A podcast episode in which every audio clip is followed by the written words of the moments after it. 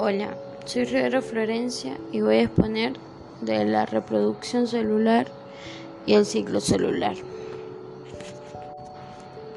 En el ciclo celular, junto a la reproducción celular, entra el médico, patólogo, antropólogo, político y biólogo alemán Rudolf Virchow, ya que la relación que tienen sus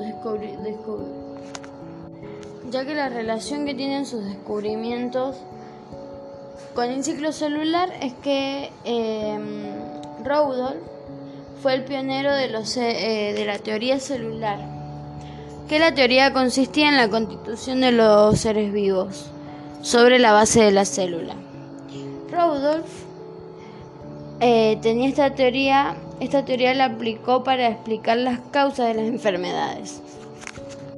Dentro del ciclo celular hablamos de diferentes términos diferentes significados. Por ejemplo, en el ciclo celular tenemos células haploides, donde son las que tienen solo una dotación cromosómica por oposición a diploide, ¿no? Después tenemos la célula diploide, que son las de doble dotación cromosómica, en la cual los cromosomas se hallan a pares por oposición a haploide. Después tenemos lo que son los centriolos. Es la estructura citoplasmática semejante a un cuerpo basal.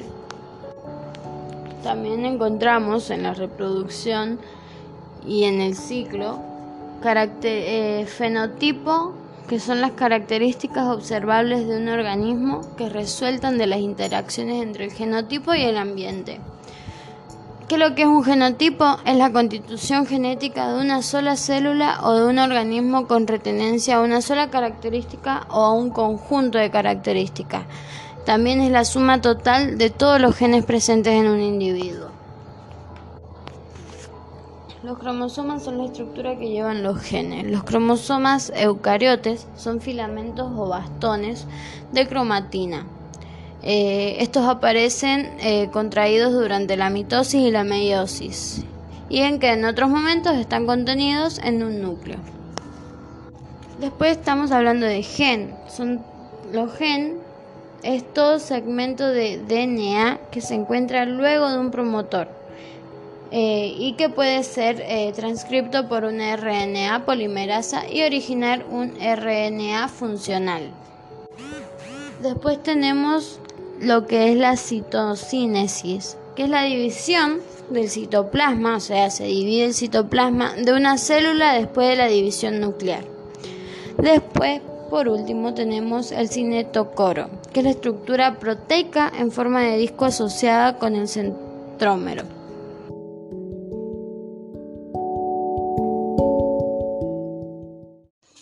Bueno, continúo con lo del ciclo celular y la reproducción celular. Ahora vamos a hablar eh, de los diferentes periodos en los que se divide el ciclo celular de la mitosis. El ciclo celular de la mitosis es representado mediante un gráfico, lo cual tiene los periodos marcados por diferentes colores. Lo que vemos eh, es que GAP 0 es el color lila. Lo que ocurre es que, es que en este periodo hay veces en que una célula abandona el ciclo y bueno, esto deja de dividirse. Y esto puede ser un periodo de descanso temporal o permanente, no, no sabe. Después tenemos eh, gap 0 que sería eh, graficado de color amarillo, lo cual significa es lo, lo, que ocurre en este periodo es que las células aumentan de tamaño y producen ARN y sintetizan las proteínas. Después, eh, la fase S eh, está representada gráficamente con color azul. Lo que ocurre en esta fase, en este tipo de periodo, en la fase S, es la replicación del ADN y va desde la preparación de las dos células a cuatro para la mitosis porque para producir eh, dos células hijas similares se deben duplicar las instrucciones completas de ADN en la célula. Después tenemos eh, representado GAP2, que sería el color blanco, que lo que ocurre en este periodo es que transcurre entre el final de la síntesis del ADN y el comienzo de la mitosis. También en este periodo eh, las células continúan creciendo y produciendo proteínas. Por último tenemos eh, representado en dos pedazos eh, la mitosis de color rojo. Lo que ocurre en este periodo es que toda la, toda la energía se centra en la división de dos células hijas similares. También el crecimiento celular y la producción de las proteínas se detiene en la mitosis. Hay un punto de control en medio de la mitosis que asegura eh, que la célula esté lista para completar la división celular. Hola, soy Florencia Riveros y ahora voy a hablar de las fases de la mitosis y en cuánto se divide la mitosis por fase. La mitosis tiene cuatro fases, profase, metafase, anafase y telofase.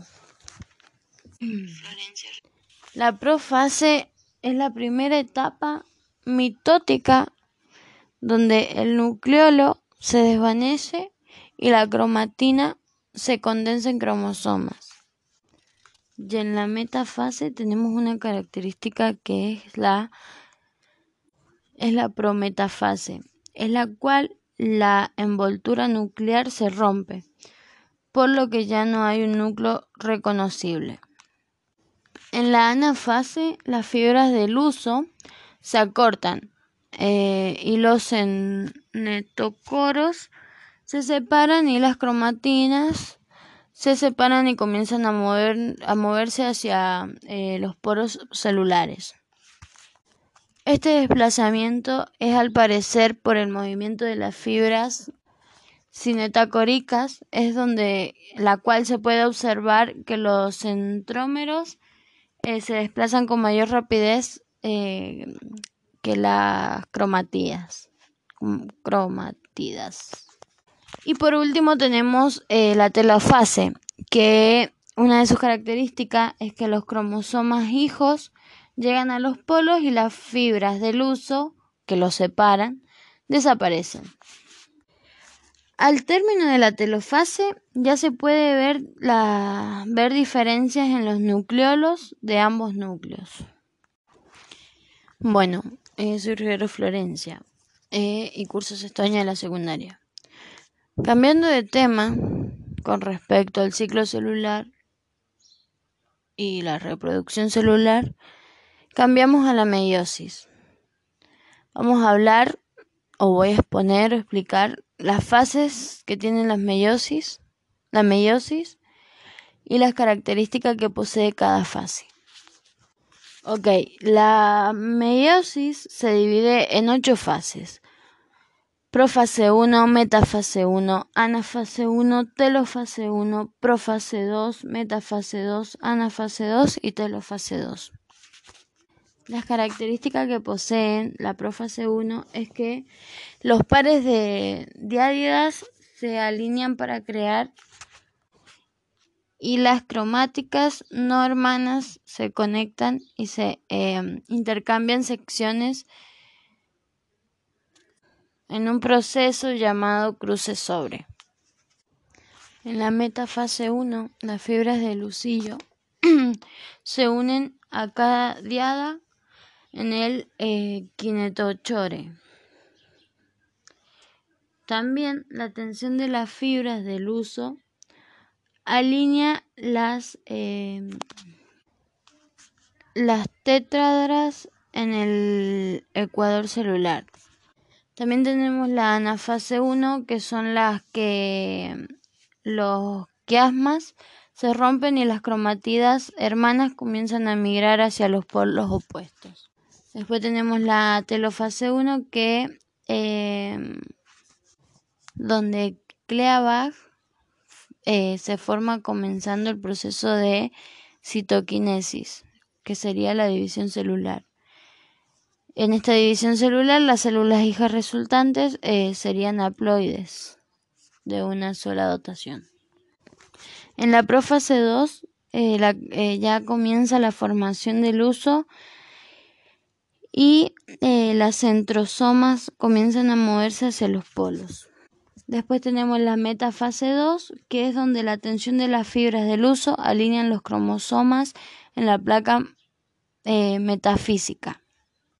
En la anafase 2, los cromatidos se separan y comienzan a moverse hacia los polos también. Y en la telofase 2, el arranque de eh, desplazamiento se forma comenzando la citoquinesis.